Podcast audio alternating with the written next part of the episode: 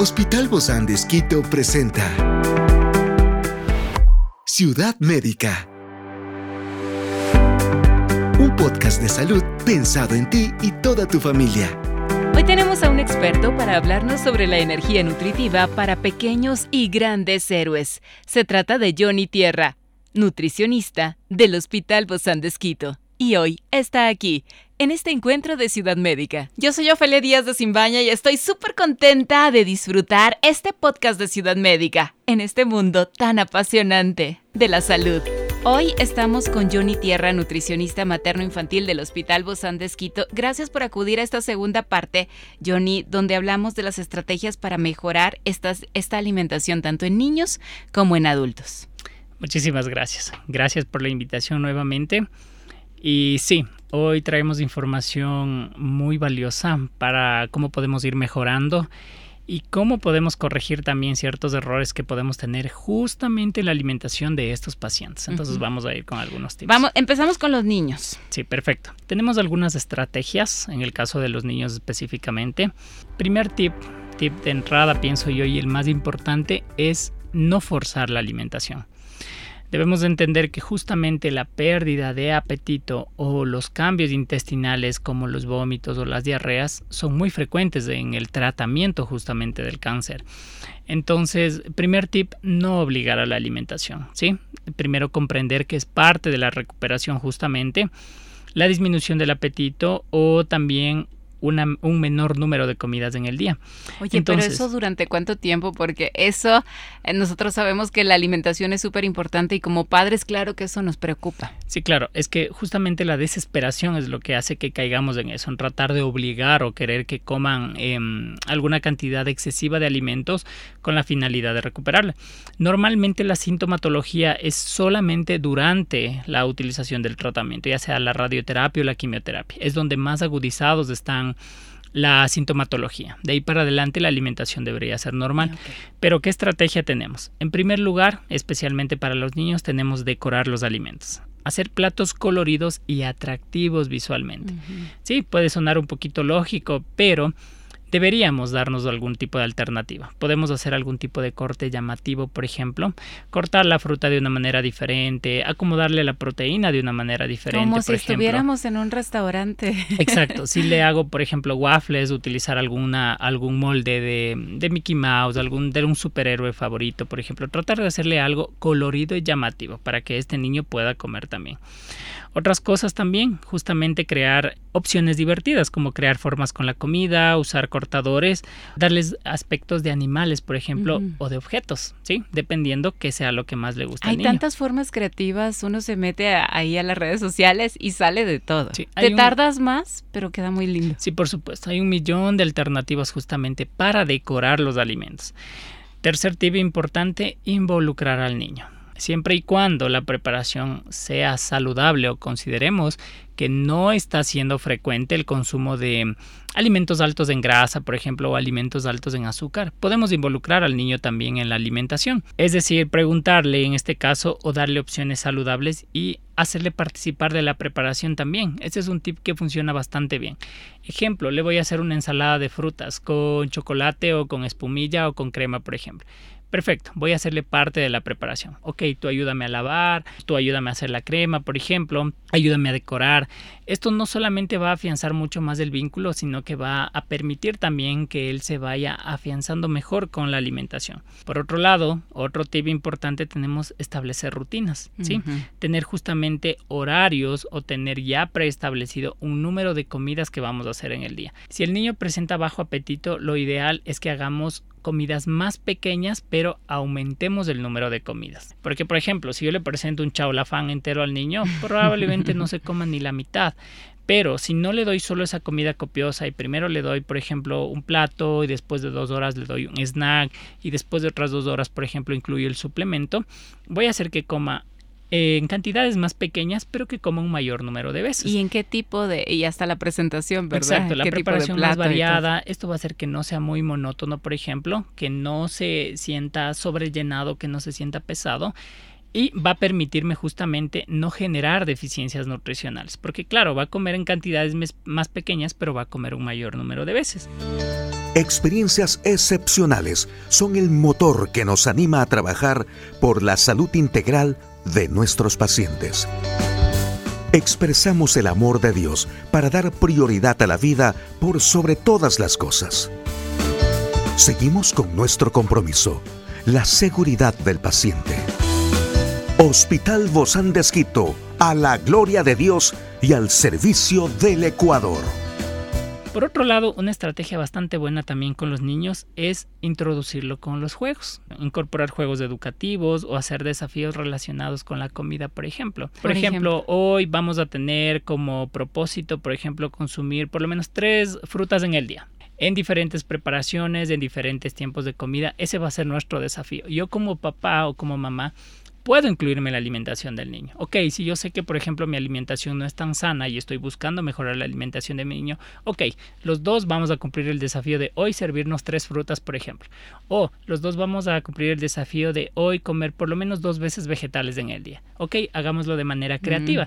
Decoremos una ensalada, hagamos una especie de selva, por ejemplo, cambiemos la preparación y los dos comemos de la misma manera. Entonces, y ahí nos anotamos, ¿no? En un cuadrito ahí con Exacto. lo hice o no lo hice. Una bitácora o un check, por ejemplo. Ok, perfecto. Hoy cumplimos el reto. ¿Ya? A eso se refiere justamente los desafíos eh, educativos. Oye, y a propósito de esto, eh, Johnny, toda la familia deberíamos involucrarnos en la misma dieta, ¿verdad? Sería lo ideal, porque es un poco desmotivante y es un poco desagradable, incluso mencionan algunos pacientes, el hecho de ellos estar comiendo cierta preparación y que el resto de la familia esté comiendo otra cosa o, por ejemplo, aislar justamente a la persona que tiene cáncer y hacerle comer de manera diferente, pienso que es lo peor que se puede hacer porque esta persona se siente desplazada, no se siente parte del vínculo familiar y justamente esto puede hacer también que desarrolle algún tipo de, mm, de intolerancia o algún tipo de rechazo justamente a la comida. Entonces, algo que también funciona muy bien con los niños es contar historias, por ejemplo, mm. asociar la comida con cuentos o con historias interesantes en donde él vaya viendo también el propósito. Una estrategia que yo utilizaba mucho con mis sobrinos tenía que ver justo con los superhéroes yo les decía que cada una de las frutas eran superhéroes, porque cada una ayudaba a prevenir una enfermedad. Por ejemplo, hablábamos justo de los arándanos. Decíamos que los arándanos eran soldados pequeñitos, que una vez que los soldados pequeñitos entran a nuestro cuerpo, empiezan a utilizar sus armas, que en este caso son los antioxidantes, y que la arma más importante y la espada más grande era la catequina, que es justamente el antioxidante más importante de los arándanos que estos entraban a nuestro cuerpo y entraban a nuestro torrente sanguíneo y nos ayudaban a combatir a los organismos malos, que en este caso era la grasa y el colesterol, y que una vez que ellos cumplían su labor, los microorganismos malos eran eliminados del cuerpo. Oh, mira qué interesante. Otro superhéroe interesante era el plátano, por ejemplo. Le decíamos el super plátano. E incluso se les podía graficar, porque al platanito yo le ponía y les abría un poquito así la, la corteza y parecía una capa. Ajá. Si el plátano es indispensable para que no te dé calambres, por ejemplo, para que tengas un muy buen aporte de potasio, y el plátano es un superalimento porque él se pelea en cambio con con el villano que es el hambre. Y cuando tú sientes hambre, puedes utilizarle al superhéroe, que en este caso es el plátano, y él va a combatir el hambre. Ciudad Médica. Entonces, justamente asociar los alimentos a historias así de interesantes llama mucho la atención del niño. Te vamos a tener que contactar para que nos sigas contando todas esas historias y compartirlas con nuestros pequeños y sobre todo aquellos papitos que tienen niños en esta etapa de cáncer. Exactamente, especialmente en los más pequeños, es decir, en los escolares o menores de 12 años, es donde más eh, se potencia justamente este tipo de estrategia. Porque de esta manera no solamente eh, igual afianzamos mucho más su vínculo, sino que damos a volar su creatividad también. Claro. Y asociamos y pueden compartir con alguien más. Exacto. Asociamos justamente alimentos sanos con una alimentación nutritiva y con un beneficio para su cuerpo, pero de una manera muy creativa y muy divertida.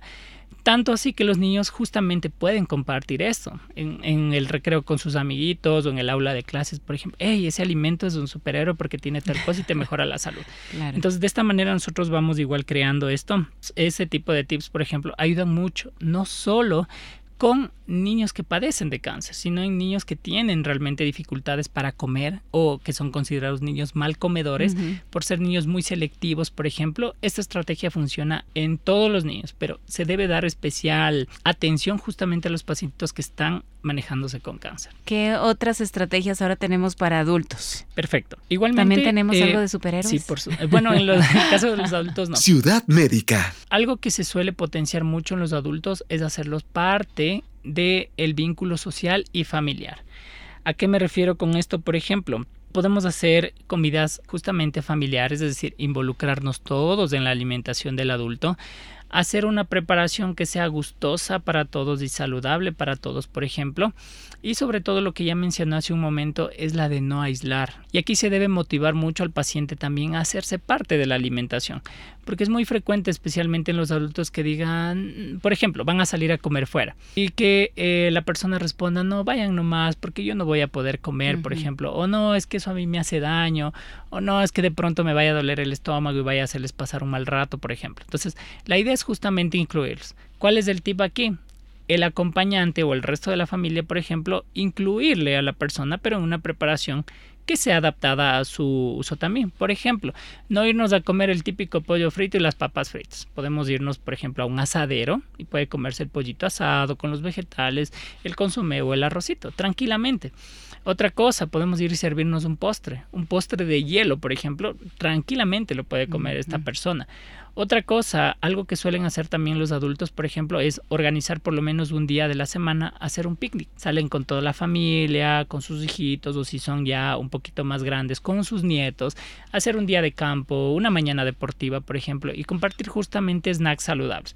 Compartir fruta, compartir yogur, por ejemplo, o llevarnos preparaciones hechas desde casa, pero que puedan ayudar mucho con el tema del complemento. Especialmente en los adultos se toma igualmente mayor relevancia el tema de los suplementos, por ejemplo.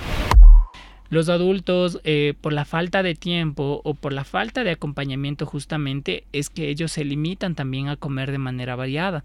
Porque dicen, es que yo vivo solito, por ejemplo, no es que no estoy con mis niños, o no me da el tiempo de preparar los alimentos. Entonces en ellos, por ejemplo, es, es, más importante incluir justamente algún tipo de suplementación para evitar justamente que tenga que preparar un mayor número de veces alimentos, pero para asegurarnos de que esté bien nutrido y utilizar esto a manera de un snack o en un entretiempo, hacerlo tal vez media mañana, media tarde, para que de esta manera no tenga que forzarse a cocinar, pero no descuidemos justamente el área nutricional. Yo creo que siempre es importante que hay personas en esta pasando este proceso de cáncer, tanto niños como adultos, que digo yo que son los pequeños y grandes héroes que tenemos en nuestras vidas, siempre debemos acudir con un nutricionista. Ciudad Médica. Para que nos guíe. Sí, justamente para, para que podamos entender y sobre, sobre todo para poder contemplar que nuevamente yo creo que lo he dicho hasta ya en varias, en varias entrevistas, entender y contemplar que hacer dieta no es sinónimo de comer feo, no es sinónimo de comer poco, ni tampoco es sinónimo de comer solo ensalada o comer insípido sin sal o sin azúcar. Entender que una dieta es un conjunto de platos o un conjunto de comidas que se adecúan a mis gustos y a mis preferencias, pero sin descuidar justamente mis requerimientos nutricionales y sobre todo mi salud. Es importante que podamos tener las asesorías justamente para poder manejar eh, más allá del tratamiento nutricional complementario que todos lo debemos hacer, tratar la sintomatología. Especialmente en el adulto mayor, por ejemplo, es donde nosotros más trabajamos, debido a que en el adulto mayor se debe jugar mucho con las temperaturas e incluso con las texturas. Por ejemplo, darle una presentación en donde la proteína esté picada, utilizar una salsa, por ejemplo, cambiar de preparación a una preparación al jugo. Siempre vamos a tener alternativas justamente y ese es nuestro trabajo como profesionales. Así es. Muchísimas gracias, Johnny Tierra, Nutrición materno-infantil del Hospital Bozán de Un abrazo. Muchísimas gracias.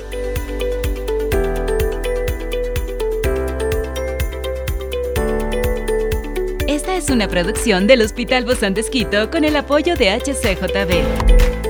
Encuentra este podcast de salud en las redes sociales como Spotify, SoundCloud y todas las plataformas digitales.